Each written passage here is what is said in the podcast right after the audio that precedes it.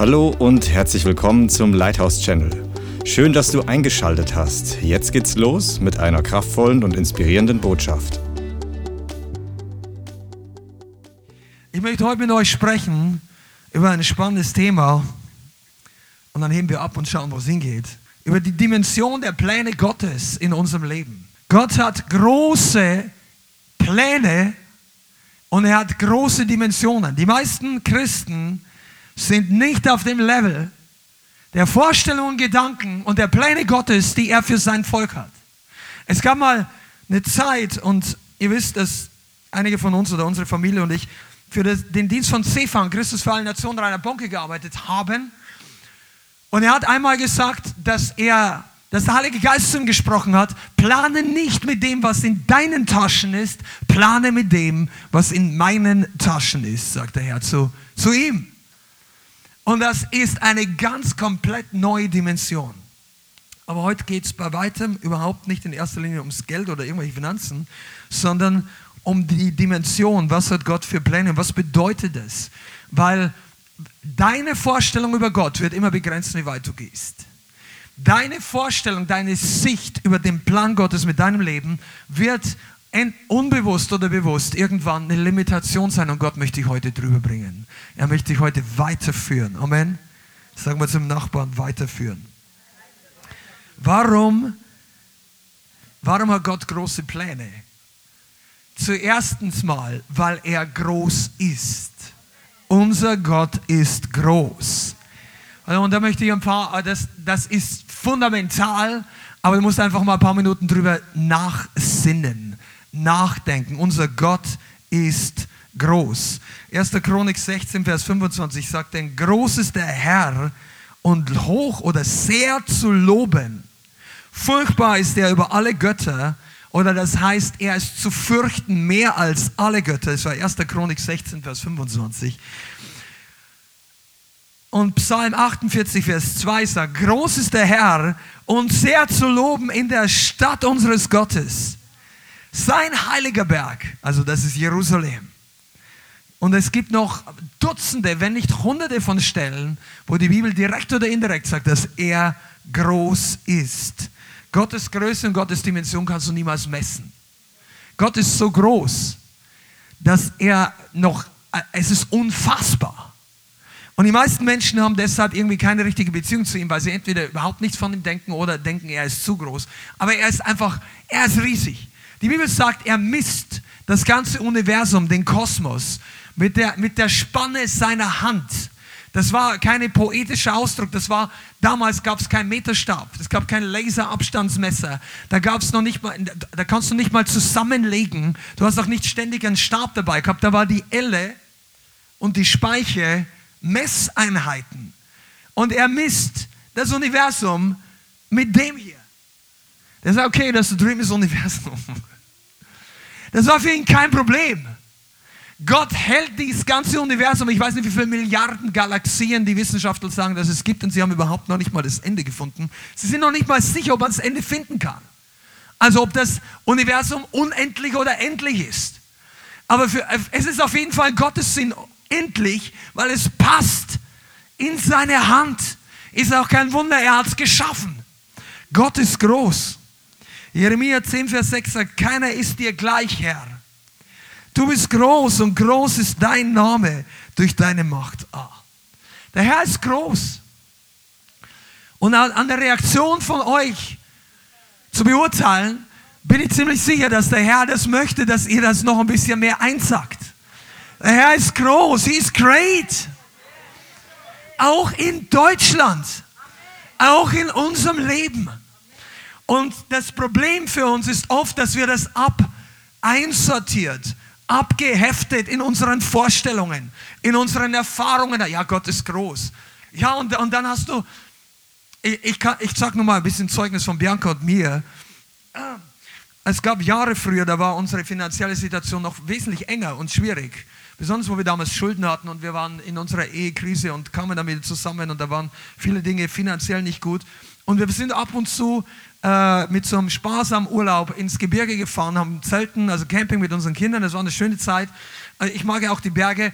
Und wenn du dann aber überlegst, dass du alle 20 Mark oder was weiß ich, 20 Euro, wie du das ausgibst, und das ist nicht die beste Situation. Wir waren dankbar, der hat uns durchgebracht, wir waren glücklich in, in dieser Hinsicht. Ja. Aber als ich dann in die Berge reinfahre, und ich mag die Berge einfach, ich finde, die Berge fangen dann an, wenn du beim Autofahren dich rüberbeugen musst, damit du die Berge oben noch siehst, weil das Autofenster nicht mehr ausreicht. Also vorher sind es noch Hügel, ja, oder bist noch weit weg. Aber wenn man dann bei Garmisch reinfahrt oder so und du denkst, boah, und ich, dann fängt für mich der Urlaub an, ja. Also haben wir damals so scherzhaft gesagt. Weißt du, und dann habe ich diese Berge gesehen. Ich weiß nicht, wie viele Millionen Tonnen Granit, keine Ahnung. Und dann habe ich mir, da kam mir so ein Gedanke, ich sage, derjenige, der das hier hingestellt hat, der hat doch nicht Probleme mit deinen Finanzen. Der ist so groß. Der, der lässt die Berge, die Bibel sagt, die Berge springen und schmelzen wie Wachs vor der Gegenwart des. Die, das sind wir nichts. Er ist groß und sein Name ist groß. Sein Name, da kann ich heute gar nicht anfangen, weil sonst endet man in der falschen Predigt. Sein Name ist fantastisch. Sein Name ist der höchste Name. Das ist nicht nur der Name Jesus, aber der Name Jesus auf Erden ist der höchste aller Namen. Der Name Christus, Jesus von Nazareth, der Erste und der Letzte, der Anfänger und Vollender. Dein Schild, deine Burg, deine Festung, dein Versorger. Yahweh Nissi, dein Banner, deine Gerechtigkeit, deine Herrlichkeit. Derjenige, der dich aufweckt, weil du jetzt schläfst. Derjenige, der Erweckung in dein Leben bringt. Amen. Ja, you better receive it. Sonst bleiben wir bei der Einleitung den ganzen Abend. Halleluja. Der Name Gottes ist groß. Die, die Schriftgröße gibt es nicht, die seinem Namen gerecht wird. Kannst du studieren, was du willst. Die, Gott ist so groß und sein Name ist so groß, dass er sich klein machen musste, damit die Menschheit mit ihm kommunizieren kann damit sie mit ihm Beziehung einnehmen kann. Der muss sich reinzwängen in die Größe einer Ameise, bildhaft gesprochen, und noch wesentlich kleiner. Atomgroß ist er zu einem Menschen geworden, Philippe 2. Und er machte sich selbst zu nichts und wurde Mensch. Und erniedrigte sich bis zum Tod, zum Gehorsam am Kreuz.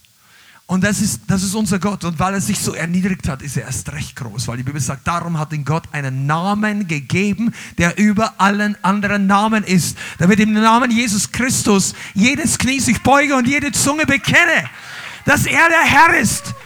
Der König der Könige und der Herr der Herren. Und sein Name ist unfassbar. Gemeinde, du bist besser begeistert über seinen Namen, weil sonst wirst du entweder runtergezogen von der Welt oder begeistert dich für Dinge, die nicht wert sind. Der Name Gottes ist groß. Come on, seine Werke sind groß. Psalm 92, Vers 6. Wie groß sind deine Werke, Herr? Ich meine, die Werke Gottes. Brauchen wir gar nicht anfangen. Er tut Wunder. Er hat Wunder getan, er tut heute noch Wunder, egal ob du es glaubst oder nicht. Sein, sein Wesen, er hat die Wunder damals nicht getan, um den Leuten zu beweisen, dass er Gott ist. Er hat die Wunder getan, weil er Mitleid, Barmherzigkeit mit den Menschen hatte. Sein Charakter hat sich nicht verändert, seine Kraft auch nicht. Er heilt heute noch, er wirkt heute noch. Und im Normalfall tut er das durch seine Gemeinde, durch sein Volk, wenn sie denn verfügbar sind und ihren Mund öffnen. Amen. oh. Es gibt so viele Dinge. Sein Erbarmen ist groß, seine Weisheit ist groß, seine Gnade ist groß. Nur ein paar Beispiele. Ich könnte den ganzen Abend nur Bibelstellen hier bringen. 4. Mose 14, Vers 18. Der ist langsam zum Zorn und groß an Gnade, der Schuld und den Treuebruch vergibt, aber keineswegs ungestraft lässt, der die Schuld der Väter heimsucht an den Kindern an der dritten und vierten Generation. Aber das macht er, nachdem er Gnade gibt. Er ist langsam zum Zorn und groß an Gnade. Er lässt regnen über Gerechte und Ungerechte, sagt Jesus. Er versorgt selbst seine Feinde mit Wasser, Brot und Sauerstoff. Die meisten von uns hätten die Geduld längst verloren, mit Leuten, die uns hassen, die uns bekämpfen, die uns umbringen wollen, geistlich und natürlich. Aber Gott hat Geduld und Gnade. Und so mancher bekehrt sich auf dem Weg als Paulus oder Saulus zum Paulus, als Feind Gottes zum Freund. Halleluja. Okay. Und dieser große Gott hat gewaltige Pläne. Und darüber möchte ich heute ein bisschen sprechen. Seine Pläne sind so groß, dass sie unserem Verstand komplett sprengen. Und, ähm, und er hat einen Plan für dein Leben. Und du bist heute hier in dieser Gemeinde, weil er dich zurüstet für diesen Plan. Und weil er dir zeigt, was du tun kannst. Und wir, wir reden heute nicht nur allgemein drüber. Ja? Das ist ja, viele von euch seid beim Evangelisieren mit dabei und wir sagen, eines der grundlegenden Sachen, was man Leuten gerne und gut auch mitteilen kann, ist, der Herr liebt dich, hat einen Plan für dein Leben. Er möchte dich verändern, er möchte dein Leben wiederherstellen und so weiter und so weiter. Alles gut. Aber weißt du, wir reden heute nicht nur von diesem Plan. Weil wer von euch, als er sich bekannt hat, hat schon verstanden, was der Plan Gottes ist. Gott hat der hat unvorstellbare Dimensionen für uns vorbereitet. Und weißt du, Gott hat nicht nur irgendwelche kleine Pläne, er hatte einen Heilsplan.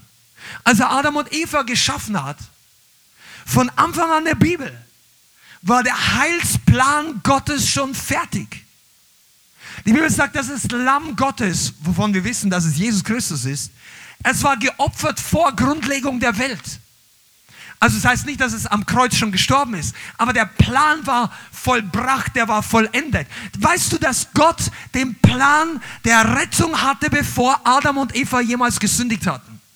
Der war, bevor die jemals abgeirrt sind, die erste Sünde, bevor sie geschaffen haben, bevor die Erde geformt war, bevor das Universum existiert hat, wusste er schon, wie er uns alle retten will. Und Jesus hat schon Ja gesagt zur Rettung. Ist dir eigentlich klar, was das heißt? Der, der Plan der Rettung war keine Notlösung, weil sonst wir alle in der Hölle landen. Er war im Gott, großen Plan Gottes beinhaltet. Weil wenn Jesus nicht wollte, hätte er zum Vater sagen können, Vater, das wird mir zu heiß, ich will jetzt nicht. Und dann hätte Gott die Menschen nicht erschaffen. Wahrscheinlich. Aber das ist ja, wenn, hätte, wenn, geht ja nicht, weil Gott ist ja Liebe. Gott ist ja groß. Und der Heilsplan ist nun mal so. Das ist über, also, weil Gott so viel Gnade hat. Der hätte sich ein Heer von Roboter erschaffen können, die niemals sündigen. Und wäre im Thron Gottes, also Jesus, sitzen geblieben und er hätte niemals leiden müssen. Und er wollte es nicht. Er wollte es nicht. Der Heilsplan sein Volk, sein Reich, seine Herrlichkeit, seine Verheißungen, die sind groß. Gott erwählt sich Menschen und Gefäße, um sich zu verherrlichen.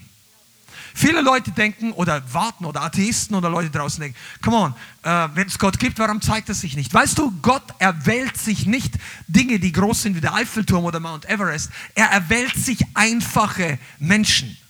Schlag mal auf 1. Korinther 1, Vers 26. 1. Korinther 1, Vers 26. Er sucht sich Gefäße, die nach außen nicht groß aussehen und macht sie groß, um sich zu verherrlichen. Vers 26. Denn seht eure Berufung, ihr Brüder, dass es nicht viele Weise nach dem Fleisch, nicht viele Mächtige, nicht viele Edle sind, sondern, und das ist ein Vers, den du dir ganz gut merken solltest, das Törichte der Welt hat Gott auserwählt, damit er das Weise oder die Weisen zu Schanden mache. Und das Schwache der Welt hat Gott auserwählt, damit er das Starke zu Schanden mache. Und das Unedle, das Verworfene, das Verachtete der Welt hat Gott auserwählt. Das, was nicht ist, damit er das, was etwas ist, zunichte mache. Warum? Vers 29, dass sich vor Gott kein Fleisch rühme. Das ist der Plan Gottes. Er könnte sich die Napoleons auswählen, die Cäsaren, die Studierten, die Künstler, wobei er nichts gegen Künstler hat, aber er könnte sich die, die, die vor der Welt groß aussehen, holen, könnte die bekehren und könnte sagen, schauen, das ist mein Held des Glaubens, das ist mein Vorbild, das ist mein Gelehrter, das ist mein Gefäß. Aber er will das nicht. Er sucht sich Leute, von denen tausend andere sagen, was, was soll der? Was wird aus dem? Warum brauchen wir den? Schick den nach Hause. Der kann nicht predigen. Der hat das nicht gelernt. Der darf das nicht. Das haben die Pharisäer damals schon gesagt. Die, die, die Jünger, die Hauptjünger, waren alle aus Galiläa. Dort, wo jeder Gelehrte sagt, da kommt nichts Gutes her, was soll da rauskommen? Das ist die Provinz. Die geistliche Elite ist hier unten, also südlich. Eigentlich war es ja geografisch was oben, aber weiter südlich, in Jerusalem. Und Jesus geht in Galiläa und holt sich die Leute, die erstens verfügbar waren und nicht religiös verbohrt, nicht selbst erhöht und zweitens die, die vor der Welt nichts waren. Denn später, als Jesus gestorben und auferstanden ist und Petrus und Johannes vor dem Hohen Rat waren, dann sagen sie, sie erkannten, dass sie ungelernte Leute waren. Und das finde ich fantastisch. Da passieren die größten Wunder der damaligen Zeit. Der Startschuss das, des Wunders der Menschheit, dass eine neue Generation, eine neue geistliche Nation, dass der neue Bund wird gestartet in Jerusalem und ein paar einfache Fischer sind die Chefs. Also Gott ist der Chef, aber ich meine, die, die das voranbringen, die, die äh, im, im Mittelpunkt der Aufmerksamkeit stehen. Petrus, Johannes, Jakobus. Und warum denkst du dann so über dich? Das, was nichts ist, hat Gott erwählt. Das Unedle. Und ich sage dir mal eins schon, wir kommen vielleicht später nochmal dazu. Aber die Welt trainiert uns zu erwarten, dass wir uns so geben müssen, dass wir anerkannt sind vom Rest der Welt. Oder dass wir erwarten im Leib Christi, dass Leute etwas hervorbringen, die die gleiche Art von Erscheinung haben, was in der Welt angesehen ist. Professionelles Auftreten, charismatische Erscheinung. Ich meine jetzt nicht charismatisch im Sinn von Geistesgaben, sondern einfach Ausstrahlung. Filmschauspieler, was weiß ich, gekonnte Redner. Wisst ihr, als wir damals das Buch und die Videos über die Erweckung in China gesehen haben, das war für mich eines der erstaunlichsten Dinge und ich komme vielleicht nachher noch auf ein paar Zahlen, was da passiert ist. Aber pass mal auf, die Leute, die dort geleitet haben, das waren nicht diejenigen, die angezogen waren wie die großen Fernsehprediger in Amerika. Obwohl ich jetzt gar nichts gegen Fernsehprediger sagen will und auch nichts gegen gute Anzüge. Aber diese Leute waren nicht so und haben Leute Zeugnis gegeben, dass sie gesagt haben, und dann haben die, was weiß ich, die meisten mussten sich im Untergrund versammeln, das heißt nicht immer im Haus, aber irgendwo auf der Seite, irgendwo weg auf dem Land. Und dann haben die zu äh, irgendeiner Leiterschaftstreffen mit 300 Leuten gehabt, alle eng zusammengesessen. In der Mittagspause haben sie alle gegessen aus ihren, äh, wie ich finde, hübschen Schalen mit den Stäbchen und so weiter. Und am Ende haben Leute, und du hast die nicht unterscheiden können. Und dann sagt einer schon mal der da drüben, der gerade die, der gerade die Tassen abwäscht, ist der Leiter von, von zwei Millionen Leute. Und, und von außen hättest du nicht gedacht, was das ist. Da fuhr keiner her mit Bodyguard und so weiter. Mach mal Platz, hier kommt der Leiter und er setzt sich auf einen besonderen Stuhl, obwohl ich nichts dagegen habe. Manche Kulturen benutzen das ja, wir benutzen es nicht in dieser Form. Das muss man einfach auch kulturell sehen. Aber wichtig ist das Herz. Und vor allem, weißt du, wenn, wenn wir so weit kommen, dass wir die Gemeinde und das Reich Gottes beurteilen und bauen nach den Prinzipien der Welt, dann zieht sich die Herrlichkeit Gottes zurück. Weil er sagt hier, damit sich kein Fleisch vor Gott rühme. Weißt du, so wird Gott groß. Sein Heilsplan hat er eingebaut in, in irdene Gefäße.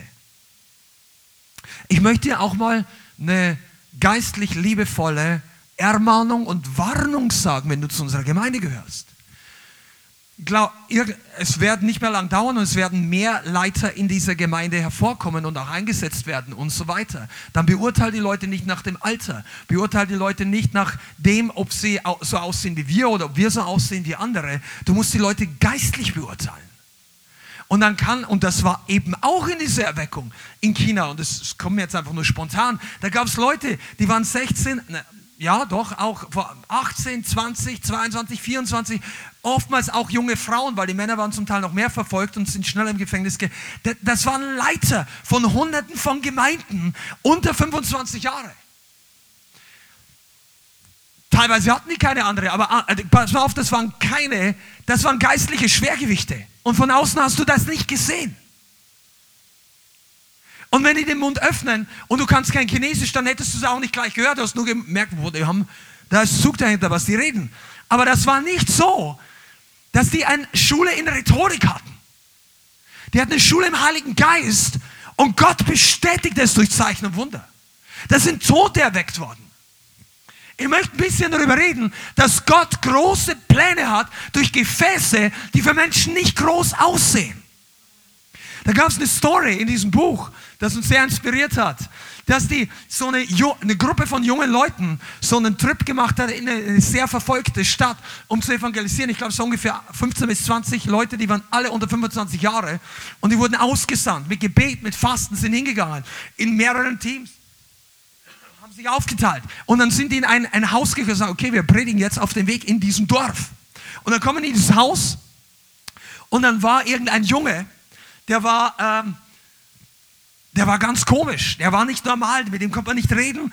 Die Leute im Westen würden sagen, der war psychisch krank. Aber die Leute haben sehr schnell erkannt, dass der eigentlich dämonisch belastet war. Und dann haben sie zu, zu diesen Leuten gesagt, die nicht Christen waren, die waren auch nicht religiös, also zumindest nicht christlich religiös, die kannten Jesus nicht, die hatten den Namen Jesus noch nie gehört. Dann gingen die rein und sagen, wir, Gott hat einen Plan für euer Leben, er hat wunderbar und er möchte auch euren Sohn heilen. Aber wendet euch jetzt ab von allen Götzen, tut Buße und wir werden für euren Sohn beten. Und dann haben die sich abgewendet von ihren Dingen und, haben, und plötzlich fuhr der Dämon aus diesem Jungen aus. Der, der ist irgendwie einmal ums Haus rumgelaufen, kam wieder rein, sagt, ich habe Hunger, ich möchte was essen. Und er redet vollkommen normal. Und die Familie war total begeistert und hat gedacht, wow, und die haben sich natürlich alle da gleich ähm, gefreut und, und dann wollten sie, zu, bleibt noch da, wir wollen es zum Essen machen und die sagen, ja gerne und so weiter. Plötzlich kommt die Nachricht vom Nachbarn. Sagen, kannst du zu uns rüberkommen? Bei uns ist eine Person, die ist gerade total übergeschnappt.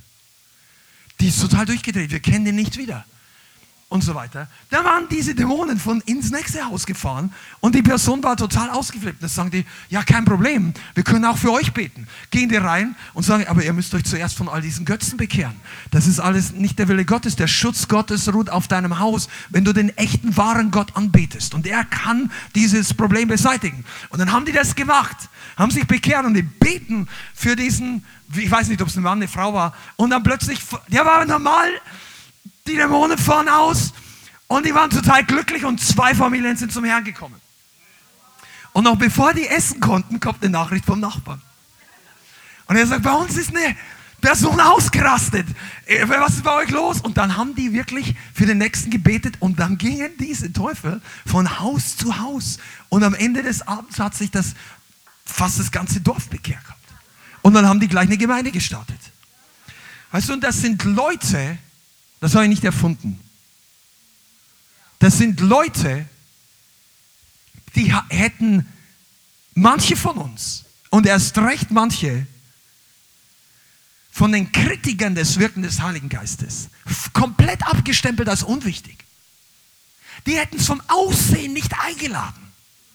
Aber der Heilige Geist hat sie eingeladen in seine Erweckung. Das ist der große Unterschied. Gott, weißt du, und für mich ist das ein Zeichen, dass Gott noch viel größer ist.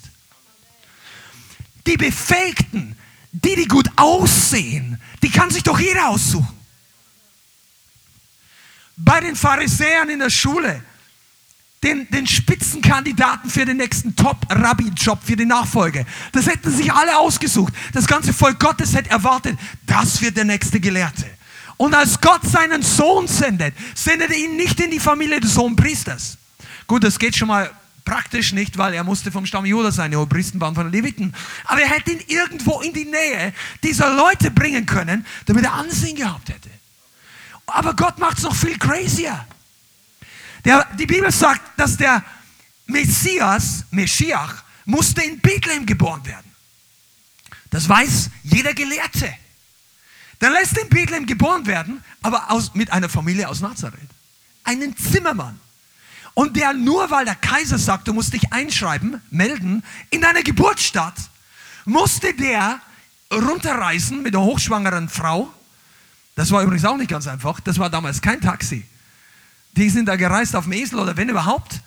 Und ähm, wenn du hochschwanger bist und schüttelst dich so mal eine Woche durch, das, das kann unterwegs auch kommen, ja.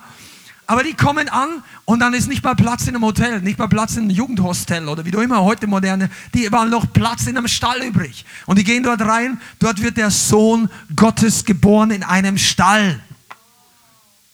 Das ist Gottes Größe. Das ist kein Fehler. Das ist keine, ja, Geheimnis. Ja, es ist ein Geheimnis. Aber die Größe Gottes, er, er, die ganzen Engel erscheinen, wahrscheinlich sitzen im Himmel seit Jahrhunderten und sagen, wow, Jesus.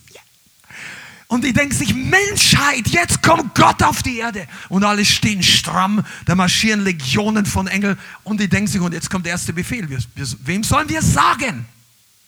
Ja, wem wohl? Den Hirten. Den Hirten. Nicht den Gelehrten, nicht Cäsar in Rom, nicht den Geschichtsschreibern, nicht den Poeten, nicht den Politikern, nicht dem Rabbi vom Dienst, der Hirte. Keine Ahnung. Also vielleicht sitzt du hier und du hast keine Ahnung, du machst einen Hirtenjob. Aber plötzlich kommt Gott bei dir vorbei. Weil der Herr sucht sich Gefäße, die vor der Welt nichts sind. Kommst du, du ein bisschen dabei? Komm an, er hat Abraham groß gemacht, als er noch nichts war. Er hat Isaac reich gemacht. Sein Plan. Isaac wurde reich. Er hat Jakob ein Volk gegeben, der erstmal noch nichts hatte. Und er ist mal sieben Jahre gearbeitet für seine Traumfrau und dann war es die falsche. Seid doch mal froh. Einige von euch wollt gern verheiratet sein und wir beten für euch. Amen. Aber sei froh, dass du nicht sieben Jahre arbeiten musst, dann kriegst du auch noch die falsche. Das wäre noch schlimmer, oder? Aber trotzdem hat Gott Jakob gebraucht. Weißt du, dass er einen Plan hatte? Gott wollte, dass Jakob zwölf Söhne hat. Er wollte das. Aber er dachte sich, das sind zu viele Söhne für eine Frau. Aber Jakob wollte nicht zwei. Tja, und in dem großen Plan Gottes kriegt er zuerst die Frau, die nicht will. Und dann kriegt er seine geliebte Rahel. Aber dann kriegt die Frau, die nicht wollte, die ersten Kinder. Kannst du dir vorstellen, wie groß Gott ist? Also ich, ich könnte da eine Stunde an der Sachen hängen bleiben. Er hat Josef groß gemacht. Komm mal, einige von euch, ihr denkt, dass Gott nicht mehr viel für mit euch vorbereitet hat. Vielleicht denkst du, du bist zu alt oder bist zu jung oder bist am falschen Teil der Stadt oder am falschen Teil von Deutschland oder der Erde geboren. Einige von uns denken, wir sitzen am falschen Kontinent für Erweckung und so weiter. Ja, und das ist nicht ganz unbegründet, die menschlichen Gedanken. Aber weißt du was? Unser Denken ist das Problem. Und heute möchte ich dich ein bisschen reinführen, dass Gott große Pläne hat und wie die zustande kommen. Aber er, er ist einfach größer. Wenn du diese Helden des Glaubens, des Alten und des Neuen Testamentes, am Anfang ihres Weges gefragt hättest, die hätten sagen, ja, chaotisch. Ich musste fliehen vor Esau. Ich wollte den Segen haben, aber jetzt bin ich auf der Flucht. Wer, hättest du Jakob zwischen, der hat für Geld gearbeitet, also der hat eigentlich für nichts gearbeitet, sieben Jahre, damit er dann seine Frau kriegt. Wenn du ihn gefragt hättest, ja, glaubst du mal, dass du, das hätte der überhaupt nicht gedacht. Und Josef, erst recht nicht. Josef hat zuerst eine große Klappe, aber er hat auch geistliche Gaben gehabt. Er war vom Vater bevorzugt und dann wird er verkauft. Dann wird er für, für ja, er, er, war eigentlich, wurde dabei ermordet zu werden. Gott rettet sein Leben, aber Gott hat ihn groß gemacht. Keiner hat es erwartet. Die Brüder haben ihn verworfen. Und ich meine, wenn du mal die Bibel ein bisschen, du musst die Bibel mehrdimensional verstehen. Einige von euch werden das später verstehen. Die Bibel hat eine Aussage, die direkt äh, herauslesbar ist. Und da gibt es eine prophetische Aussage. Josef ist ein Bild, ein Typus für Christus. Und Christus musste von seinen Brüdern verworfen werden. Und er wurde eines Tages zum Retter. Aber Gott hat irgendjemand gebraucht, der keinen Durchblick hatte. Dass das auch Plan für Gottes Plan für sein Leben ist. Und einige von euch denken vielleicht, ich habe ich hab zehn Jahre verschwendet und du verstehst es jetzt nicht und in der Seelsorge kann man es dir vielleicht auch nicht erklären, weil die Offenbarung jetzt noch nicht da ist. Aber bleib gehorsam, bleib dran. Vielleicht verstehst du in zehn Jahren, warum diese Sache damals so gelaufen ist und plötzlich kommt Frucht hervor. Plötzlich kommt ein Wunder hervor. Aber wir denken, das muss so laufen. Ich war auch in der Situation, dass ich dachte, mein Leben ist zu Ende, zumindest mein geistliches Leben. Meine Frau ist weg, ausgezogen mit den Kindern. Damals war es überhaupt nicht so, dass die Leute dann gleich wieder, also wie soll ich sagen, dass, dass man in der, in der Gemeinde war damals Scheidung noch ein bisschen größeres Problem. Also ich rede davon, von dem Kontext des Leibes Christi. Und ich dachte mir, wenn, ich will gar nicht darauf eingehen. Aber das, ich, ich war am Boden, emotional, geistlich. Aber schauen, was heute daraus geworden ist. Pass auf. Gott hat Israel groß gemacht, die kleine Nation, die irgendwie eine Fläche hat wie Hessen. Oder ich weiß noch nicht mal so groß wie Bayern, soweit ich weiß. Eine kleine Nation. Und aus dieser Nation sagt die Bibel, von Jerusalem aus wird die Weisung ausgehen in die ganze Welt. Alle Nationen werden gerettet. Warum nimmt er sich nicht Amerika, Russland, China, riesige Länder, riesige Völkergruppen, riesig Potenzial für, für Menschen, die, die andere predigen können? Nein, er nimmt Israel. Fast keine Leute. Lauter Feinde ringsum. Weil er am größten wird, wenn das Gefäß am kleinsten ist. Weil Gott am meisten Ehre bekommt, wenn die Verachtung von den anderen am größten ist. Come on. Er hat David groß gemacht. Aber das, das, ist für euch klar, weil wir reden gerne über David und Goliath. Aber das ist nicht selbstverständlich. David war nicht nur groß in seinem eigenen Land. David wurde so groß, dass 3000 Jahre später irgendwelche Künstler aus Bronze Skulptur machen und sich hier in Frankfurt in die Mitte der Stadt stellen. Einen Kopf, der so groß ist. Also Goliath. Und daneben David, der seinen Fuß so drauf hat. Wer hätte das jemals gedacht? Ich sagte, wer es nicht gedacht hätte, seine Brüder. Niemals. Er geht nach Hause, du bist faul. Sitzt bloß rum. Aber eines Tages, David ist der größte König, menschlich gesprochen, für alle Juden. Ja? Salomo, so groß und reich war nie. Gott hat einfach, und jetzt kommt ein neuer Bund. Der neue Bund ist der größte aller Herrlichkeitspläne.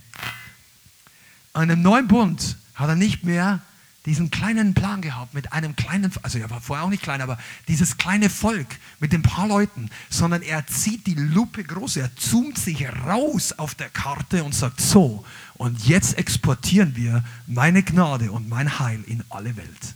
Boom! Als die Zeit erfüllt war, sagt Gott, also ich, ich könnte darüber schwärmen. Ich merke, einige von euch, ihr seid da nicht ganz warm geworden, muss dein Motor ein bisschen warm laufen lassen. Aber ich, ich, das Neue Testament ist unsere Rettung. Aber nicht nur das, das ist allein schon der Heilsplan, dass Gott das Herz der Juden verstockt, damit er für eine begrenzte Zeit alle Nationen rettet. Weil die Juden ja die Uhr sind auf der Endzeit Ticker, versteht ihr? Er, er, hat hier auf Pause gedrückt, damit er alle Nationen das Heil verkündigt. Und die Bibel sagt in Matthäus 24, und alle Nationen wird die gute Nachricht vom Evangelium gepredigt werden. Und danach wird das Ende kommen. Du bist hier und ich bin hier. Und wenn du Jesus Christus kennst, von neuem geboren bist, du schaust zu, weil Gott den Juden vorübergehend, äh, weil, weil sie auf in Wartestellung für die Errettung der ganzen Nation sind. Ich meine, was für ein gewaltiger Plan, so dass wir einfach nur sagen können, danke Gott. Danke, dass wir durch das Blut Jesu wert waren, dass er uns einpflanzt. Er tut große Wunder. Und während im Alten Testament große Wunder partiell waren, exportiert er die Wunder im Neuen Testament in alle Welt. Jerusalem, Judäa, Samaria und boom! 6000 Kilometer nach Osten, nach Westen, er auf den Nordpol wie sagt man, heute darf man wahrscheinlich Eskimos nicht mehr sagen, aber ist auch egal, die Inuit, Inuit, Inuit, jawohl, danke. Sonst wollen wir ja korrekt bleiben. Aber egal welche Nation, auch die Deutschen, Bleichgesichter wie wir, waren würdig, das Evangelium zu hören. Meine Güte, ist unser Gott groß. Und überhaupt denk doch mal drüber nach, wenn du irgendwie einen deutschen Pass hast, ganz besonders, dass Gott seine Barmherzigkeit nochmal ausstreckt zu einem Volk, was seine eigenen Kinder abgeschlachtet hat wie niemand in der Weltgeschichte. Systematisch vernichtet sechs Millionen Juden. Keiner von uns bräuchte überhaupt mal den Mund noch aufmachen, historisch gesehen, was an Blutschuld an diesem Land klebt. Aber trotzdem hat Gott Gnade und sendet seine Gnade nach Deutschland und gründet Gemeinden in Deutschland und rettet die Leute. Weißt du, das ist Gottes Herz. Er rettet lieber seine Feinde, als sie zu verdammen. Eines Tages muss er viele seine Feinde verdammen, weil sie leider die Rettung nicht angenommen haben. Weil sie zu stolz waren, es besser gewusst haben. Aber er gibt sein ganzes Herz. Jesus ist auch für die schlimmsten Verbrecher oder besonders für die gestorben. Was manche Leute nicht verstehen können. Und ich,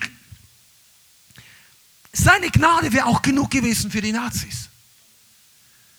Aber ich bin sicher, oder ich weiß es nicht, wie viele es angenommen haben.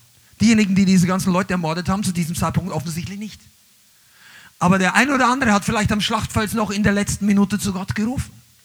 Und dann gilt diese Gnade, dass in der elften Stunde trotzdem noch Rettung da ist. Wisst ihr, und das macht Gott groß. Das macht ihn nicht klein. Das macht ihn nicht ungerecht. Wenn Leute, die ihr Heil verdienen wollen, die wollen eigentlich nicht, dass Gott groß wird, die wollen, dass sie selber groß werden. Wenn du Leute kritisierst, die nicht so geistlich sind wie du und sie dürften das nicht tun, weil du denkst, das haben die nicht verdient, das, das, das ist übrigens ein Kennzeichen von einem religiösen Spirit, du denkst, die, die, die, die dürfen das nicht, aber Gott gebraucht sie trotzdem. Dann wird durch diese Sache Gott groß. Oh, come on. Und jetzt spulen wir mal ein bisschen vor, 2000 Jahre nach vorne. Jetzt sind wir in der Endzeit. Weißt du eigentlich, dass du in den Zeiten der größten Ernte der Weltgeschichte lebst? Ihr da hinten, seid noch da? Die größten Zeiten, ich weiß nicht, ob du Missionsgeschichte mal studierst oder so, aber es gibt heutzutage Versammlungen, die stellen alles andere in den Schatten, was in der Weltgeschichte jemals war, was das Evangelium angeht. Und red nicht am Petersplatz und die, die, die, die Menge da, weil da, da habe ich bisher das Evangelium noch nicht in der Reinform gepredigt gehört, dass die Leute sich dann bekehren. Ich es auch nichts gegen Katholiken sagen, es mag ein paar Leute geben, die wirklich von neu geboren sind da. Aber das, weißt du, wo ich es gehört habe? Als Bianca und ich vor Ort live dabei waren, vor vielen Jahren, bei Rainer Bonke in Afrika. Und Hunderttausende von Leuten stehen da. Und diese Leute kamen, manche von denen kamen noch gar nicht mal deshalb, weil sie sich retten lassen wollten. Die kamen einfach, weil so viel Trubel ist. Weil da draußen in den relativen kleinen Städten, da war nicht so viel los. Und plötzlich kommen Hunderttausende von Leuten. Es gab schon, es gab schon, ah, Zeugnisse, die, die haben ja keine kleinen Lautsprecher. Halleluja. Reinhard hat mal gesagt, also wenn diese Vision sich erfüllt, dann möchte ich nicht angetroffen werden mit diesen kleinen Lautsprechern. Aber da hat er schon hunderttausende von Leuten gehabt. Da haben sie, die, da haben sie einfach was Größeres gebraucht, weil ich erzähle euch gleich wieso. Und äh, er hat einmal gesagt, unsere Menge wurde so groß, dass die letzten Leute es nicht mehr hören haben könnten. Und hat er fast das Weinen angefangen innerlich. Weil ich dachte, wieso, wenn die Leute nach Hause gehen müssen, weil sie das Evangelium nicht hören können, dann brauchen wir was anderes. Und er hat angefangen, äh, es gibt Zeugnisse, wo er einfach gepredigt hat und die Leute, das ist ja oftmals eine Anlage, die, die beschallt 4, 5, 600 Meter. Also, die, die ist nicht so super laut vorne, aber es geht einfach oben durch diese Bestrahlung weit nach hinten. Und da waren Leute im Dorf weiter hinten, die noch gar nicht zur Versammlung wollten. Also die konnten auch nicht. Da war einer, der war bettlägerig und ist einfach in sein Bett gelegen. Und als Reinhard oder der Evangelist auf der Bühne sagt, in the name of Jesus, also steh auf und sei geheilt. Und er hat, wie es halt sagt, so, be healed. Und plötzlich kam Kraft über den in seinem Bett. Und er steht auf und kommt und sagt, was, ich habe keine Ahnung, was passiert ist, aber da drüben kam der Lärm her, geht dorthin, landet auf der Bühne und erzählt, dass er eigentlich gar nicht in der Versammlung war. Er ist geheilt worden. Das ist ein Argument für nicht zu kleine Lautsprecher. Aber nur mal Nebensache. Pass auf, Gott tut riesige Wunder. Die größte Versammlung, die Zephon. Und ich glaube persönlich sogar, die überhaupt ein Missionswerk in unserer Generation bisher hatte, war im Jahr 2000 in Lagos in Nigeria. Lagos ist eine Großstadt in Nigeria, 15 Millionen oder eigentlich weiß niemand genau wie viel, weil es eine immense äh, Population hat. Und in dieser Stadt haben sich im Jahr 2000 bei einer Evangelisation 1,6 Millionen Leute versammelt. Am letzten Abend. 1,6 Millionen Leute. Und von diesen 1,6 Millionen Leute haben über eine Million Leute eine Entscheidungskarte ausgefüllt, dass sie ihr Leben mit Gott in Ordnung bringen wollen. 1,6, die meisten Leute können sich nicht vorstellen, weil du warst vielleicht mal, einige vielleicht, in einem Stadion von 50.000, vielleicht 80.000. Aber das ist auch keine Pi mal Daumenschätzung, weil du kannst nach, bei 300.000 kannst du nicht mehr schätzen. Vielleicht vom Flugzeug aus, vom Hubschrauber, aber vom Boden schon gar nicht, weil du siehst nicht mehr, wie weit die dort hinten zusammenstehen. Das können 150.000 sein, das können, du siehst das nicht. Du siehst mehr von Menschen. Aber die haben das, und ich möchte das zur Integrität dieser evangelistischen Werke sagen, die haben das aufgeteilt in Sektionen, dieses riesige Feld. Und die haben jede Sektion beobachtet und gemessen, wie die Menschendichte dort waren, haben das aufaddiert und haben nicht Pi mal Daumen geschätzt. Und das waren über 1,5 Millionen, 1,6 Millionen Leute. Diese Tage gab es noch nie. Weißt du eigentlich, wo du lebst? Das, in der Geschichte der Menschheit gab es das noch nicht. Oh. In China, in unserer letzten Generation, letzten 50 bis 80 Jahre, ist eine der größten Erweckungsbewegungen zahlenmäßig der ganzen Menschheitsgeschichte gewesen. Als die Kommunisten 1900, ich weiß nicht mehr was, 48, 49, äh, die Macht übernommen haben, haben sie sich bemüht, das gesamte Christentum auszurotten, die, also zumindest diejenigen einzugrenzen, die ähm, ihren eigenen Glauben noch hatten und haben die drei Selbstkirche gegründet, eine staatlich kontrollierte Kirche, wo du dort durftest du reingehen, aber du durftest nur die Dinge tun, die die Partei erlaubt hat. Und das wollten die meisten Christen verständlicherweise nicht tun, weil sie sagen, ich, äh, die Partei und also überhaupt Politik und Religion sind getrennt und ich bin für die Religion Gott verantwortlich und in der Politik ordne mich, was die öffentlichen Gesetze angeht, der Politik unter. Aber wenn, das, wenn, wenn sie mir verbieten, meinen Gott anzubeten, dann kann ich denen nicht gehorchen. Und dann kam Verfolgung. Zu diesem Zeitpunkt gab es 900.000 Christen. Sagen wir mal circa 900, 1950. Und dann wurde die Verfolgung immer stärker. Und ein Höhepunkt der Verfolgung war die, ähm, hilf mir, die Kulturrevolution. Ja, 1965, 64, 65 bis 75, 76. Und das war die schärfste Verfolgung. Da sind Leute ums Leben gekommen für Dinge, nur weil jede Art von Disrespekt wurde. Die Reichen wurde in die Lage geschickt, die Doktoren, die, äh, die, die ähm, Gelehrte. Es sollte einfach das einfache Volk und die Christen waren am meisten verfolgt. Wenn du eine Bibel besessen hast, dann war es schon fast ein Todesurteil. Eigentlich war es eins. Die haben die Bibel zerrissen und vergraben in unterschiedlichen, damit wenn sie eins finden, der andere Teil übrig bleibt. Da, war, die Bibel war damals mehr wert, als sich einer bekehrt hat. Ein kommunistischer Funktionär hat sich bekehrt und der war ja damals reich, die hatten Geld. Der, der hat damals ein nagelneues Markenfahrrad, damals gab es ja keine Autos da, ja? also was weiß ich, vielleicht eine Handvoll in ganz China, oder im Vergleich zu der halben Milliarde oder Milliarde Leute. Und das war damals so viel wert wie ein neuer Wagen heute, ein Neuwagen. Der hat gesagt, ich tausche mein Fahrrad gegen deine Bibel. Und haben gesagt, wir tauschen es nicht ein. Würdest du deine Bibel behalten, wenn dir einen neuen Benz dafür gibt? Wenn es die einzige ist, die du hast? Du wirst die Bibel behalten. Amen. Ja, ist ja gut. Aber weißt du was? Diese Leute haben erlebt, wie Verfolgung kommt, Verfolgung und so weiter. Und dann kam eine Wende und es kam Wachstum. Weil wenn der Feind versucht draufzudrücken, es gibt den Samen kannst du nicht töten. Du kannst den Samen der Märtyrer nicht töten. Der, also der Same stirbt zwar, aber das, die Frucht, die hervorkommt, die kannst du nicht verhindern.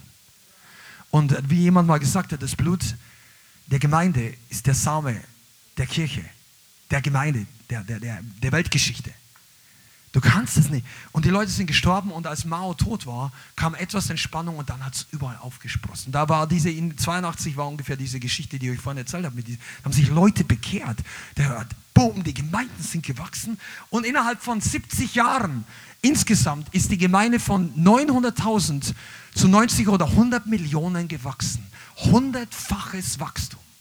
Das, ich weiß nicht, ob es in einer anderen Nation, zumindest nicht in dieser Größenordnung, dieses Wachstum gab. Das ist in unserer Generation. Das tut Gott, weil Gott groß ist. Verstehst du? Ja, wir leben in den letzten Tagen. Und wir haben in den letzten zwei Jahren öfter davon geredet, dass die Zeit härter wird. Dass es schwierig ist. Und wir wissen, dass die Zeit finster wird. Und dass die, äh, keine Ahnung, was politisch alles passiert. Und wir leben in Tagen von größer werdenden Finsternis. Aber, sag mal aber. Und jetzt schlag auf Isaiah 9. Jesaja Kapitel 9. Katastrophen mögen kommen, Abfall vom Glauben und Finsternis. Aber, Vers 1, das Volk, das im Dunkel lebt, sieht ein. Oh, ich habe die falsche Übersetzung. Ein großes Licht. Hell passt auch, ja. Aber ein großes Licht. Gott hat große Pläne. Das Licht, das es seine Gemeinde gibt, ist groß. Das Land, die, die im Land der Finsternis wohnen, Licht leuchtet über ihnen. Du vermehrst den Jubel, du machst die Freude groß. Komm mal, müssen wir heute hier wirklich darüber sprechen, ob Gott große Pläne hat. Er hat großes Licht in großer Finsternis. Er hat große Power für große Not. Gottes Plan ist groß. Und einige von uns haben kein großes Halleluja für einen großen Gott. Die haben kein großes Zeitfenster für den größten aller Wundertäter. Ja. Come on. Du hast, du bist nicht einfach irgendeine Kleinigkeit. einige von euch, ihr wartet, bis der nächste Punkt kommt. Aber der Heilige Geist möchte, dass sich das setzt. Wir haben die Größe Gottes noch nicht ergriffen mit den Plänen. Auch hier in Frankfurt hast vielleicht gesehen, dass sich Leute bekehrt haben. Früher, als ich mich bekehrt habe, habe ich gedacht, das wäre Erweckung, wenn 200 Leute stehen bleiben und ich gebe Zeugnis auf, oder jemand anders. Spielt keine Rolle. Überhaupt in, in Deutschland, da wo ich aufgewachsen bin, da wollte am Anfang bei der ersten Outreach, da wollte überhaupt niemand stehen bleiben. Äh, und jetzt bleiben 100, 200 Leute stehen. Aber weißt du, das ist noch nicht groß. Das ist gut, aber noch nicht groß. Und aus unserem Denken muss das Ding raus, dass wir zu gering, zu klein, zu unwichtig sind, zu alt, zu jung, zu arm, zu verschuldet, dass du bereits so oft gesündigt hast, dass du dich disqualifizierst oder was auch immer, du bist es nicht. Und das ist vielleicht nicht nur für dich, wenn du hier sitzt, sondern für viele, viele andere, die das hören. Gott hat große Pläne, okay? Amen. Ich gehe mal davon aus, dass ihr das im Glauben ergriffen habt. Dann kommen wir jetzt zum nächsten großen, größeren Punkt. Das Problem ist ja für uns, oder die Herausforderung, dass die Realität und Gottes Plan oftmals zwei verschiedene Sachen sind. Ist da? Du glaubst, dass Gott groß ist, dass er große Pläne hat, vielleicht hast du eine Vision empfangen oder du glaubst dem Herrn für Großes, aber du siehst es in der Realität nicht. Oder noch nicht. Warum ist das so? Zwei Punkte. Erstens, weil wir oft mit den natürlichen Augen sehen und nicht mit den geistlichen. Unsere geistlichen Augen sind nicht geöffnet. Manchmal. Oder nicht weit genug.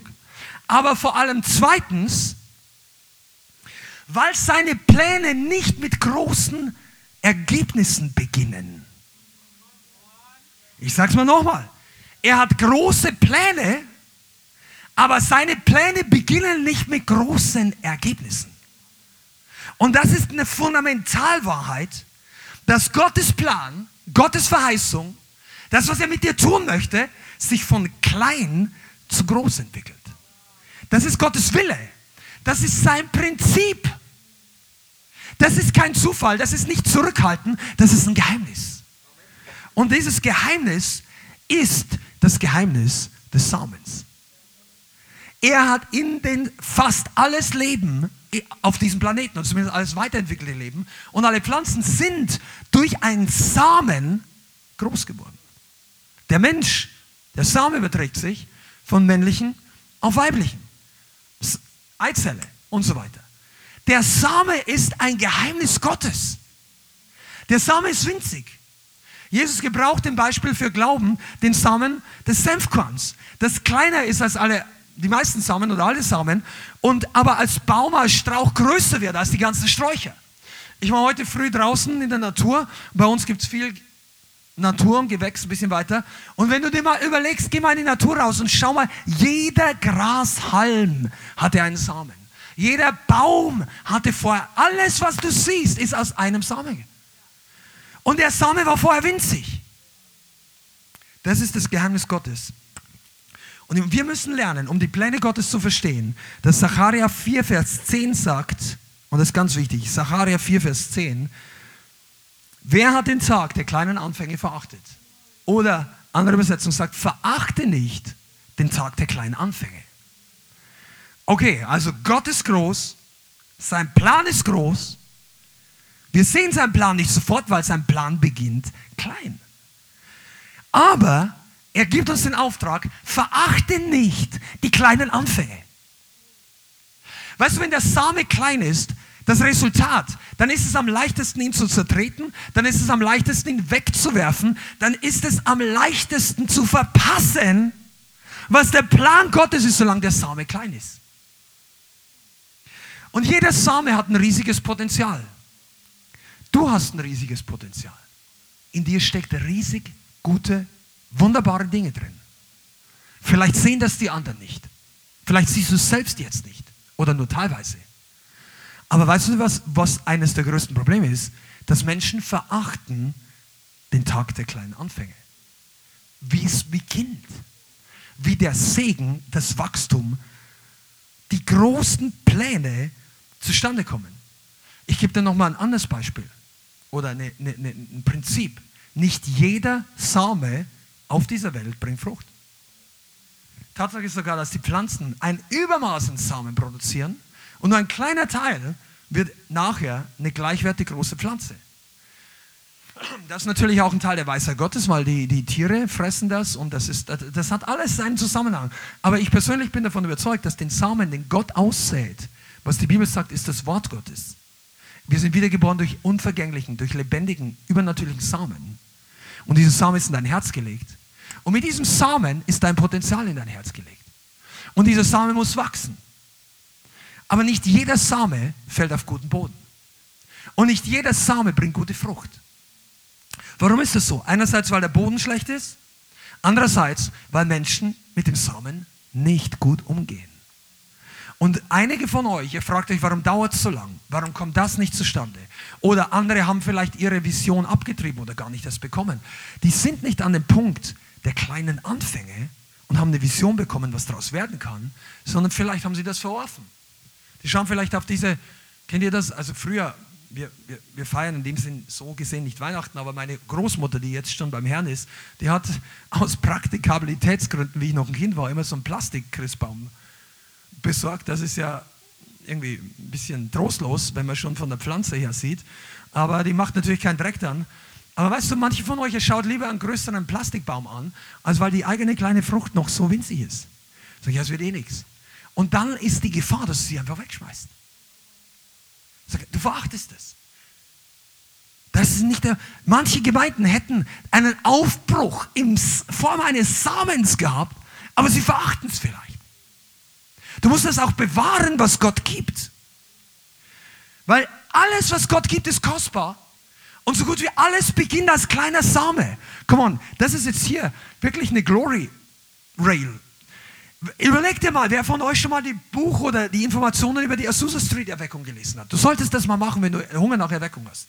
Es gibt auch ein sehr gutes Buch. Wie heißt es nochmal? They Told Me Their Stories. Tommy Welsh oder so ähnlich. Auf Deutsch, glaube ich, gibt es auch, aber ich weiß den Titel ist nicht genau. Ähm, und da schreibt einer, der das Ganze miterlebt hat, beziehungsweise der die Leute interviewt hat, die dort waren. Und der hat die, die Geschichten äh, erster Hand aufgeschrieben. Aber das hat nicht riesig begonnen. Die haben nicht gesagt, so, wir machen heute Erweckungsveranstaltungen und 3000 Leute waren da und jeder war überzeugt, das ist jetzt Azusa Street.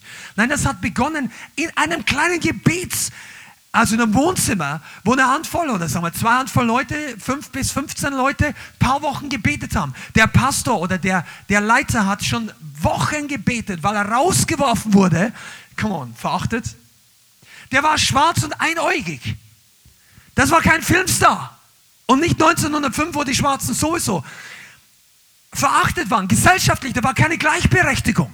Gott sucht sich für eine der größten Erweckungen der Neuzeit, das Neuanzünden der Pfingstpower, sucht er sich einen schwarzen Halleluja, der noch dazu mit den Augen Probleme hatte und der von der letzten Gemeinde rausgeworfen wurde. Und der Mann aber macht, setzt sich nicht hin und jammert Gott die Ohren voll, warum er jetzt hier in Los Angeles sitzt oder irgendwo, oder, und, und, und, sondern er betet jeden Tag fünf, sechs, sieben Stunden und nach Wochen beginnt Gott zu wirken und der Heilige Geist beginnt zu fallen und die Leute fangen an, zu uns zu reden. Ja, weißt du, was die gemacht haben? Die waren ein bisschen begeisterter wie ihr. Die haben, die, einige von euch, ihr kommt in den Gottesdienst, da reden Leute in Zungen und sagen, ach ja, der, der Sepp, äh, Servus Sepp. Aber ich meine, nichts gegen, ich will einfach, du kennst den Bruder. Du kennst die Schwester. Und du gehst neben einem Wunder vorbei. Ist dir klar, dass Leute jahrhundertelang kein Zungenreden hatten? Also nicht, dass Gott es nicht geben wollte. Die sind auf diese geistliche Tretmine nicht getreten.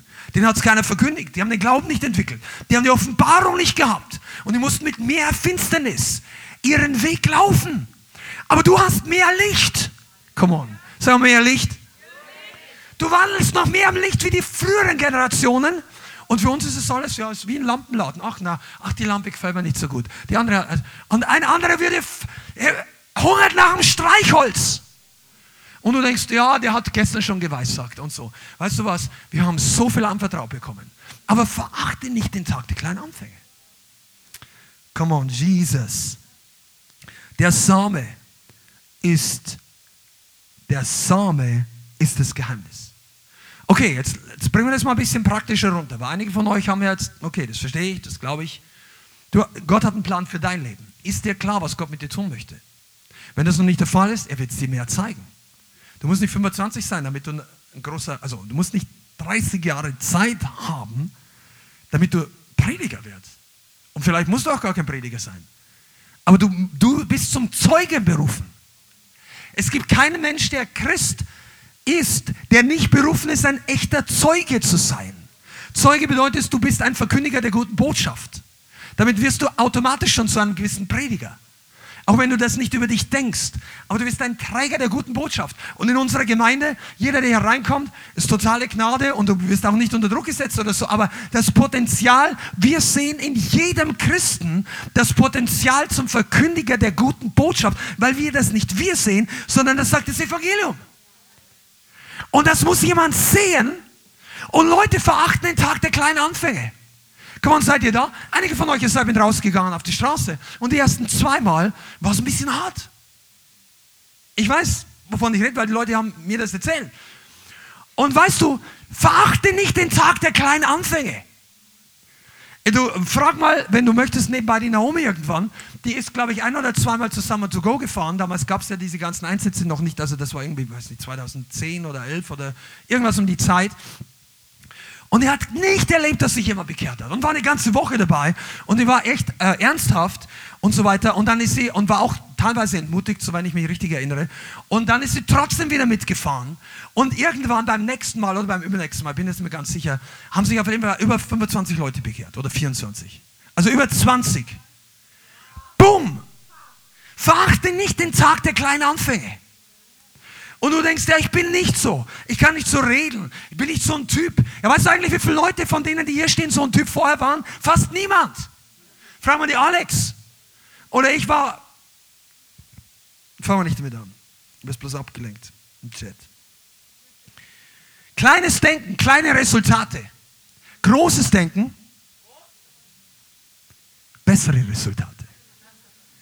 Großes Denken alleine macht noch nicht die Resultate, aber kleines Denken verhindert große Resultate. Du brauchst großes Denken.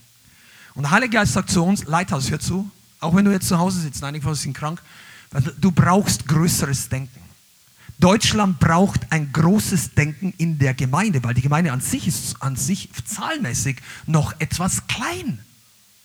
Ist dir eigentlich klar, wir denken ja, die großen Kathedralen und wenn da mal Leute sich in, wir waren vor einigen Jahren in Nürnberg, oder ja, da waren wir tatsächlich dabei, ähm, mit so einem Outreach-Team, so, da waren 25.000 Leute oder was bei so einem Awakening-Meeting. Ähm, und die Leute denken, das ist Erweckung und es ist kein schlechtes Meeting gewesen, preis dem Herrn.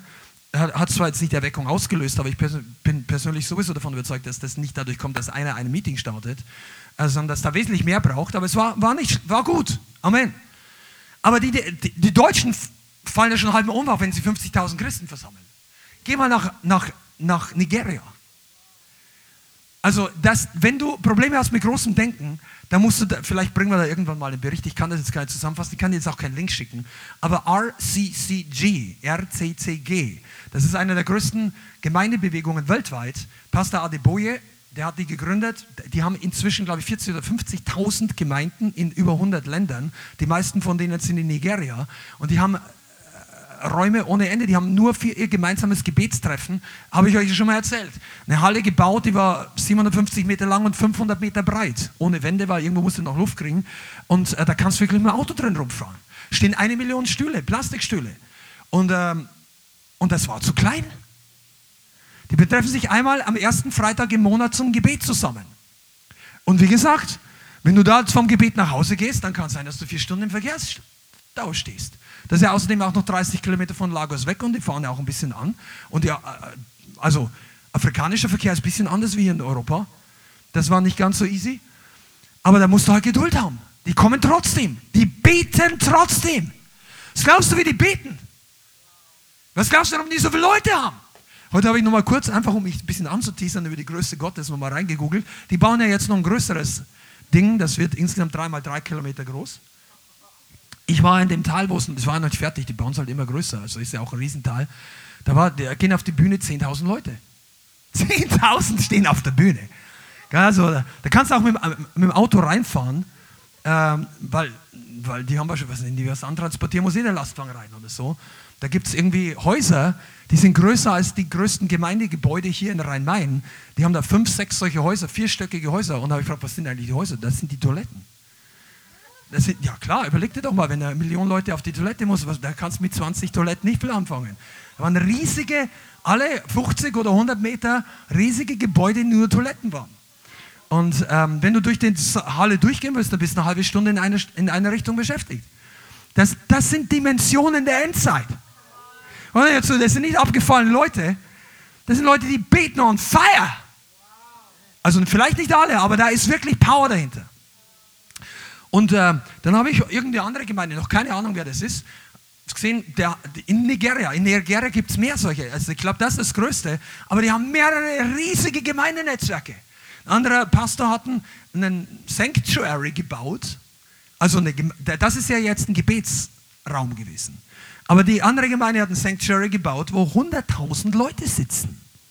Also ein Gottesdienstraum für jeden Sonntag, wo 100.000 Leute reinpassen. Das ist größer als die größten Stadien im Fußball hier. Das ist unfassbar. Kannst du dir das vorstellen? Und wir Deutschen meinen irgendwie noch so, mit dieser Oldschool, am deutschen Moral soll die Welt genießen oder weil wir, weil wir am meisten Grips in der Birne haben oder die ganze westliche Welt. Soll ich dir mal sagen, die, die anderen Länder, die wir früher in unserer kolonialen Denken Überheblichkeit als Entwicklungsländer bezeichnen, ich sage nicht, wirtschaftlich sind sie das vielleicht auch, manche, die haben uns geistlich schon lange überholt. Wir sind die geistlichen Entwicklungsländer, wo Missionare von diesen Leuten kommen sollen. Jetzt komme ich nämlich auch zu diesem Punkt. Groß, Gott möchte eine große Gemeinde. Und da gibt es, ich komme nachher noch zu diesem Punkt. Ist denn eine große Gemeinde gut oder eine kleine oder eine Megachurch oder eine House Church? Diese Diskussion ist sehr, weißt du, da gibt es viele Gedanken, aber weißt du, diese Gedanken gibt es meistens nur im Westen. Nur die Westler denken, dass kleine Gemeinden was Gutes sein könnten. Die Afrikaner fragen sich nicht, ob sie sich zu Hause hinsetzen sollen, sondern lass uns ein, lass uns ein dickes Ding bauen. Weil die denken nicht so. Weil sollen Leute kommen. Dieser ganze, und ich sage ja gar nichts gegen Hausgemeinden, wir sind ja gute Freunde und ich will jetzt, ich kann gar nicht so viel erzählen der Informationen, die ich im Laufe der Jahre da auch schon gesammelt habe. Aber Hausgemeinde ist ja im Westen bekannt geworden, eigentlich durch die Bewegung in Asien, hauptsächlich in China oder in, in, in, anderen asiatischen Ländern, die unter Verfolgung standen. Und da kam dieser Begriff Hausgemeinde. Der Begriff Hausgemeinde heißt aber im Chinesischen nicht Haus oder heißt nicht klein. Der heißt einfach so eine kleine, der, dieser Begriff heißt einerseits Familie, aber das bezieht sich nicht auf die normale Familie, das heißt auf äh, ein Zusammensein. Das, war man, das waren häufiger noch 50, 100, 200, 300 Leute als, als 5 oder 10. Ja? Also die Gemeinden in China, die sind da nicht, die treffen sich nur eben so, dass möglichst wenig Aufwand ist. Zurzeit ist es ja wieder anders und die Zeit in den letzten fünf Jahren hat sich komplett verändert, weil jetzt kann sich auch nicht mehr so leicht eine Höhle verstecken, weil jeder von uns irgendein digitales Gerät mit sich rumträgt oder die graben das Ding dann draußen ein. Keine Ahnung, wie es läuft, aber früher war das ein bisschen anders. Und diese ganzen Gemeinden, die Chinesen haben das nicht, das war nicht der Grund, weshalb sie gewachsen sind. Die kleinen Gemeinden waren nicht die Lösung. Die waren eine Lösung, dass nicht jeder gleichzeitig verhaftet wurde. Die haben sich aufgeteilt in unterschiedliche Gemeinden, weil wenn es die einen erwischen, bleiben die anderen draußen. Das, wenn das dein Grund ist, weshalb du eine Hausgemeinde gründest, dann okay. Sag, bevor sie die anderen erwischen, dann bleiben die hier draußen und dann predigen die anderen im Gefängnis. Aber das ist doch in Deutschland, da wir ehrlich sein, nicht der Fakt. Warum ich das so sage. Ich möchte ein bisschen was dazu sagen, dass da ein falsches Denken dahinter steckt bei manchen. Ich glaube, es gibt Gemeindestrukturen auf allen Seiten gute, wenn es göttlich geführt ist. Ich glaube, es gibt gute große Gemeinden, es gibt gute flexible Gemeinden und es gibt gute Hausgemeindennetzwerke. Es kann aber auch andersrum sein, dass es unfruchtbare Hausgemeindennetzwerke gibt im Westen, die einfach nur sagen, wir treffen uns in kleinen Gruppen, weil die Großen alle schlecht sind. So ist noch nie Erweckung entstanden. Das heißt, ich mache ich, ich, ich, ich mach etwas, weil ich etwas anderes kritisiere. Du musst etwas tun aus Glauben. Und ich sage dir eins, als die Chinesen nicht mehr so verfolgt waren, die haben sich sofort in größeren Gruppen versammelt. Da gibt es Gemeinden, die haben 500 Leute, 1000 Leute. Und die haben große Gemeindesäle. Zwischendurch. Jetzt ist es wieder ein bisschen anders. Aber verstehst du, das ist religiöses Denken. Die Leute sagen ja. Und dann haben sie angefangen zu sagen, und es gibt sehr viele große Gemeinden, weltweit, vor allem im Westen, die eher tot als lebendig sind. Und ich rede nicht nur von den Kirchen, sondern die sind groß im, mit modernen Technik, mit Entertainment. Die unterhalten Leute mehr, als das geistliche Frucht hervorkommt. Und es gibt, es gibt berechtigten Grund an manchen Dingen, echt auch biblisch zu hinterfragen. Amen. Aber das ist doch nicht die einzige Sache. Das Problem der Anzahl der Sitze ist doch nicht das Problem, wie viel geistliche Qualität da ist. Das Problem liegt entweder beim Leiter oder an der Struktur oder an den Kompromissen, die sie leben oder an der Sünde, die er, es liegt an vielen Dingen.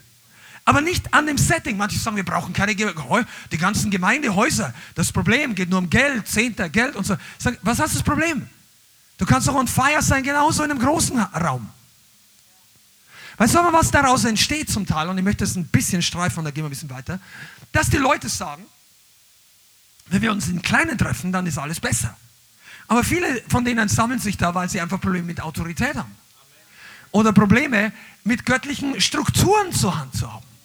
Und das segnet Gott nicht. Und dann kann der Same nicht wachsen. Dann machen sie sich ja. Und weißt du, was ist noch? Selbst angenommen, sie haben keine Probleme und sind total gesegnet. Angenommen, das ist wirklich Erweckung in einer kleinen Hausgemeinde.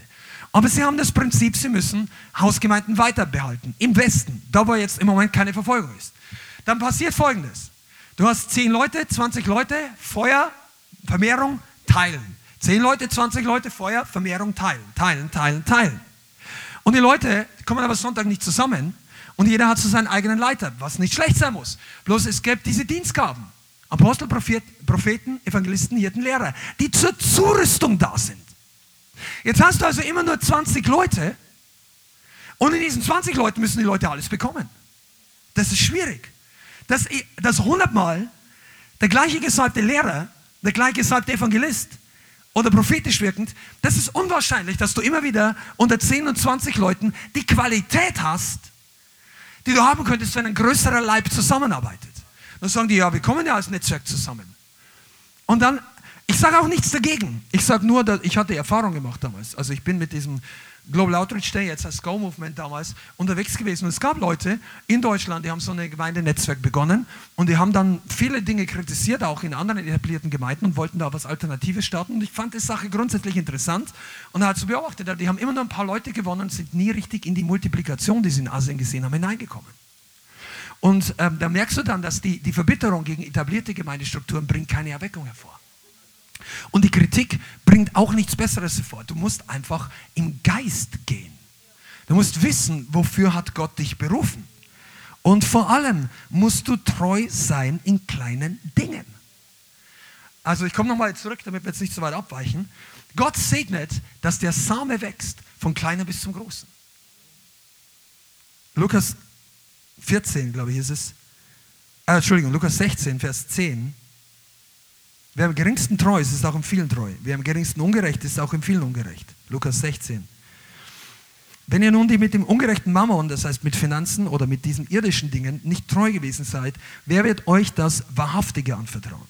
Und wenn ihr mit dem Fremden nicht treu gewesen seid, wer wird euch das Eure geben? Und hier kommt ein ganz wichtiges Prinzip, dass Gott uns lernen möchte, dass die, der Plan Gottes groß wird, indem du treu mit den kleinen Dingen bist.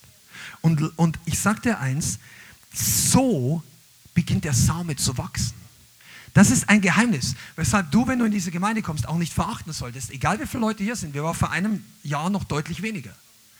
Aber wir sind gemessen mit der Not in dieser Stadt, 700.000 Leute, immer noch wenig. Aber unser Denken bestimmt das. Und jetzt komme ich in den letzten Sachen noch ein bisschen zu den wirklich wichtigen Sachen. Wie gehst du mit deinem Samen um? Samen bedeutet den Plan Gottes in Kleinformat. Wie gehst du damit um? Es geht auch für alle, die online zuschauen, mit offenem Herzen. Ist dein Same im Boden? Ist er im richtigen Boden? Bist du eingepflanzt? Bist du eingepflanzt, dass dein Same wachsen kann? Oder hast du einen Unabhängigkeitsspirit? Bedeutet, du tust dich schwer, irgendwo einzupflanzen. Du tust dich schwer, Wurzeln zu fassen. Du tust dich schwer, weil du den Tag der kleinen Anfänge verachtest. Also, wir haben mit Leuten in der Gemeinde zu tun gehabt, wo das, was heißt nicht in unserer Gemeinde, aber es kommen halt Leute rein, die finden Sachen gut und nach einer gewissen Zeit finden vielleicht nicht so gut, es war nicht so ihre Vorstellung, gehen sie weiter. Und das kann jeder machen, ist auch keine Kritik. Manche ist auch nicht jeder berufen, hier in der Gemeinde zu sein. Aber es ist trotzdem ein Unterschied. Wenn du, die, wenn du bestimmte Leute dann verfolgst, wo die Stationen, die sie nachher haben, und wenn du dann von befreundeten Pastoren hörst, wo sie dann dahin gegangen sind, und dann habe ich mal nachgefragt, wie geht es eigentlich denen? Ja, die sind nicht mehr da. Und dann waren sie da und da und da und dann waren sie eine Vorstellung von Lobpreisleiter und dies und dann sind sie durch drei, vier Gemeinden durch und überall ist nichts Großes hervorgekommen. Da muss es nicht immer am Umfeld liegen. Das kann auch sein, dass du den Samen einfach immer wieder rausreißt, weil du ihn verachtest. Ich persönlich hätte mir nicht gewünscht, dass es so lange dauert, dass gewisse Frucht hervorkommt. Aber ich konnte Vielleicht hätte ich es ändern können. Ich hätte manche Dinge anders machen können, definitiv. Wir sehen jetzt einige Dinge anders wie früher, auch von unserer geistlichen Beurteilung. Aber, ich komme nachher noch zu dem Punkt, bestimmte Dinge kannst du nicht beschleunigen. Zweitens, begehst du deinen Samen? Pflanzt ist, was kümmerst du dich um das Wachstum deiner Gaben, deiner Ziele, deiner Vision? Was das bedeutet praktisch, setzt du die Prioritäten richtig? Wer begießt deinen Samen? Wenn er klein ist. Du, wenn er wächst, dann wollen ihn alle anderen begießen. Dann wirst du eingeladen, dann wirst du, dann, dann hast du Freunde. An dem Tag der kleinen Anfänge, da hast du vielleicht Geschwister, aber da hast du nicht ständig Unterstützer. Aber du bist Gott und du, ihr seid genug, dass deine Berufung zustande kommt. Und der, äh, äh, ich muss ein bisschen schneller vorwärts gehen. Einer der ganz großen Punkte, also die Frage war, wie gehst du mit deinem Samen um? Ist dein Same gestorben? Hast du deinen Samen gepflanzt, des Planes Gottes, und ist er schon gestorben? War deine Vision schon mal tot? Hast du schon mal, warst du schon mal kurz davor, alles aufzugeben? Wenn nicht, kann sein, dass du noch nicht an dem Punkt warst, wo das Ding wirklich gestorben ist. Und ich, das ist nicht die Lehre vom Leithaus oder für irgendjemanden, sondern wenn du, erstens mal, du kannst die ganze Bibel durchgehen, wie viele Leute schon aufgeben wollten. Zweitens, du kannst die Biografien von Männern und Frauen Gottes, die wirklich Erstaunliches für Gott und durch Gott getan haben. Und viele von denen, die schreiben, die, die waren schon am Zerbrechen, die waren am Aufgeben. Die Vision ist gestorben. Und das ist eine Sache, wenn wir nicht lernen loszulassen, ist, und hört genau zu, das, Schanda, wenn das, diese Punkte, die ich dir vorhin aufgezählt habe jetzt, ist der Same im Boden, im richtigen Boden, begießt du, pflanzt du, ist der Same gestorben. Wenn diese Punkte nicht erfüllt sind, dann ist der Glaube an große Erwartungen, große Erweckung, große Dienste unrealistisch. Da, da brauchen wir Deutsche auch mal einen Reality-Check. Weil es gibt Leute, und ich weiß das, ich bin schon länger von neuem geboren, das ist jetzt kein, kein Ruhm oder irgendwas, das ist einfach, ich wünschte, viele Jahre wären nicht so verschwendet gewesen in meinem eigenen Leben. Aber es gab Leute in den 90er Jahren, die erwartet haben, Erweckung bald. Und da gab es dann, im Jahr 2000 hat sich in der Erwartungshaltung ein bisschen was geändert, weil manche gedacht haben, Jesus kommt im Jahr 2000 wieder. Das war dann nicht der Fall und so weiter. Aber es gab schon mehrfach in Deutschland einfach Erwartung für Erweckung. Und das ist richtig abgeebbt. Weißt du warum? Weil die Leute der, eine unrealistische Erwartung hatten. Die haben erwartet, wenn Gott kommt, dann, dann sind meine Probleme erledigt. Oder Gott tut die Erweckung für uns. Wir müssen bloß noch einsteigen in so eine Art Tram oder in einen Zug. Wir fahren da mit und wir bleiben, wie wir sind. Aber die Erweckung kommt durch uns, weil wir uns vorher verändert haben. Versteht ihr das? Und deshalb ist die Frage, weil ich vorhin gesagt habe, glaubst du an einen großen Gott? Ja, Amen. Und hast du, glaubst du, dass große Pläne da sind? Ja. Aber ist die Erwartungshaltung realistisch? Das hängt davon ab, wie wir mit dem Samen umgehen, wie wir mit den kleinen Dingen umgehen. Es hängt davon ab, wie wir Gemeinde bauen. Mit einer großen Erwartungshaltung, aber mit der Bereitschaft, die kleinen Dinge zu fördern. Da habe ich schon drüber gesprochen jetzt. Und so weiter und so weiter. Lukas 14 sagt zum Beispiel auch, wir sollen die Kosten überschlagen. Deshalb ist es auch wichtig, dass du dir selber klar machst, bevor du. Äh, es ist gut, über seine Vision zu reden, wenn sie wirklich von Gott ist. Aber wundere dich nicht, dass nicht jeder begeistert ist. Vielleicht merken manche andere, dass sie teilweise unrealistisch klingt. Dann beweist du ihnen, dass es realistisch ist. Du beweist es aber nicht, indem du noch lauter redest, sondern noch ernsthafter der Sache folgst. Die Sachen, die notwendig sind, damit sie sich erfüllen. Und nicht die Sachen, die wir wollen. Es gibt so viele Leute, ich habe da schon öfter als Beispiel drüber geredet, die würden gerne Instrument spielen. Und es muss ja auch nicht jeder eins lernen und es ist nicht jeder berufen, Worship zum, also mit Instrument meine ich, äh, im Worship-Team. Aber nur, ich nehme das nur als Beispiel, weil ich einfach mich dazu, äh, da habe ich eine Beziehung dazu. Es gibt viele, die wünschen es, aber wenige, die lernen es. Wenige, die bezahlen den Preis, wenige, die nehmen sich die Zeit. Und es gibt sogar viele Leute, die haben eine Verheißung von Gott bekommen, dass sie eines Tages das sind oder das sind oder Musiker oder der hat mir gezeigt, dass ich diene. Ja, sag, okay, wie viel übst du denn eigentlich? Ja, das, der Herr gibt mir keinen Raum. Nein, du hast Prioritäten. Ja, ich bin berufen als Evangelist. Okay, wie viel betest du? Wie viel setzt, ja, ich habe immer noch Menschenfurcht. Okay, aber was machst du mit dem Samen? ja, ich muss erstmal, ich weiß es nicht. Es gibt so viele Gedanken. Ihr deshalb sagt Jesus, wir sollen die Kosten überschlagen. Ich möchte euch die letzten paar Minuten noch nutzen, was große Pläne wirklich brauchen. Also die Erfüllung, dass große Pläne zustande kommen. Möchtest du das wissen? Komm, du bist hier im Trainingsabend und ich hoffe, dass einige von euch ernsthaftes Interesse haben, dass Gott die großen Pläne mit euch wirklich zustande bringt. Das ist jetzt nicht theoretisches Wissen, sondern du musst es applyen, anwenden in deiner eigenen Sprache, Sortierung, was Gott mit dir hat. Große Pläne brauchen auch großen Einsatz von deiner Seite. Und redet nicht Leistung, Mühe, Schwitzen, aber geistlich wichtigen Einsatz. Und das hat mal jemand anders gepredigt. Du kannst nicht Erweckung in deiner Gemeinde haben, wenn der Pastor viermal in der Woche auf dem Golfplatz steht. Das bin ich ja gar nicht, ich spiele gar nicht Golf. Also du weißt ja danach fragen. Ich mache, also ich habe kein Interesse an Golf. Aber, und auch nicht an anderen Dingen. Ich stehe irgendwie nicht irgendwie draußen, äh, wenn ich in der Natur bin, dann bete ich meistens. Aber wisst ihr was? Geht ja auch nicht um mich, es geht um die realistische Einschätzung. Es ist unrealistisch, dass du sagst, ich würde gerne in der Gemeinde sein, die Erweckung hat. Aber dir ist der normale Gebetsabend schon zu viel. Oder ich weiß nicht, der Einsatz auf der Straße. Oder der Sonntaggottesdienst. Einfach nach eineinhalb Stunden zu lang. Und das ist, Freunde, auch ihr online dabei seid. Das ist unrealistisch in Deutschland, dass Leute sagen, aber Hunger nach Erweckung, aber ich möchte beim Mittagessen nichts verpassen am Sonntag. Ich sage nicht, dass das schlecht ist und ich sage nicht, dass das nicht sein darf, aber es ist unrealistisch von Erweckung zu reden. Weil, ich meine, da kannst du die Gemeindegeschichte, die Kirchengeschichte in Anführungszeichen, die, die Historie der Gemeinde Jesus durchstudieren in 99,9 Prozent. Ich wüsste überhaupt keine Ausnahme. War es immer so, wenn der Heilige Geist kommt, dann ging die Zeit durch die Wand. Also da ist ah, Gott, Gott schaltet es an und, und was auch immer.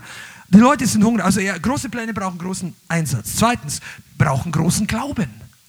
Das heißt, du musst auch an einem Ort sein, wo Glauben wächst, wo Glauben gepredigt wird, wo du ein Umfeld hast, wo Glauben ist. Wenn du bei, bei Leuten bist, die einfach nicht mit dir glauben, die einfach die das religiös kritisieren und sagen, nein, nein, komm hör auf, Gott wirkt nicht mehr so, äh, mach deinen Job, du bist gut in dem Job und so weiter. Und wenn die Leute dich eher auf das Irdische runterziehen, während du aber eine geistliche Vision hast, ja, ist, das, ist irdisches verkehrt? Nein, Mach das. Das hat auch was mit manchmal mit, mit, äh, wie sagt man, mit, mit, mit diesen Stadien, Träumen, Kleinen sein zu tun. Sei auf deinem Job gut. Mach einen guten Job.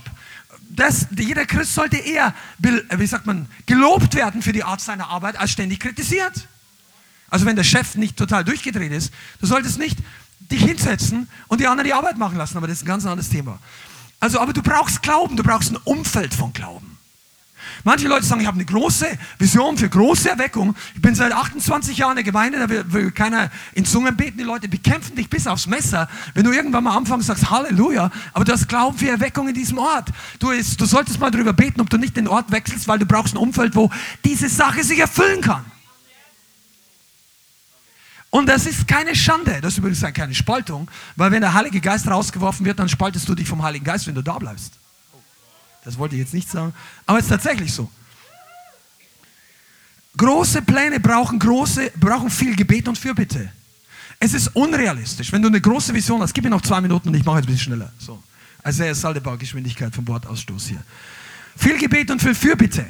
Wer nicht betet, braucht nicht große Worte machen, dass ein großer Dienst oder große Sachen kommen. Weil Gebet ist eins zu eins verbunden. Lerne zu beten. Bete, wenn keiner zuschaut. Bete auch, wenn jemand zuschaut. Mach einfach, geh voll im Feuer des Gebets, wenn du brauchst Gebet. Das bringt deinen Samen zum Wachsen. Das bringt dich zum Wachsen.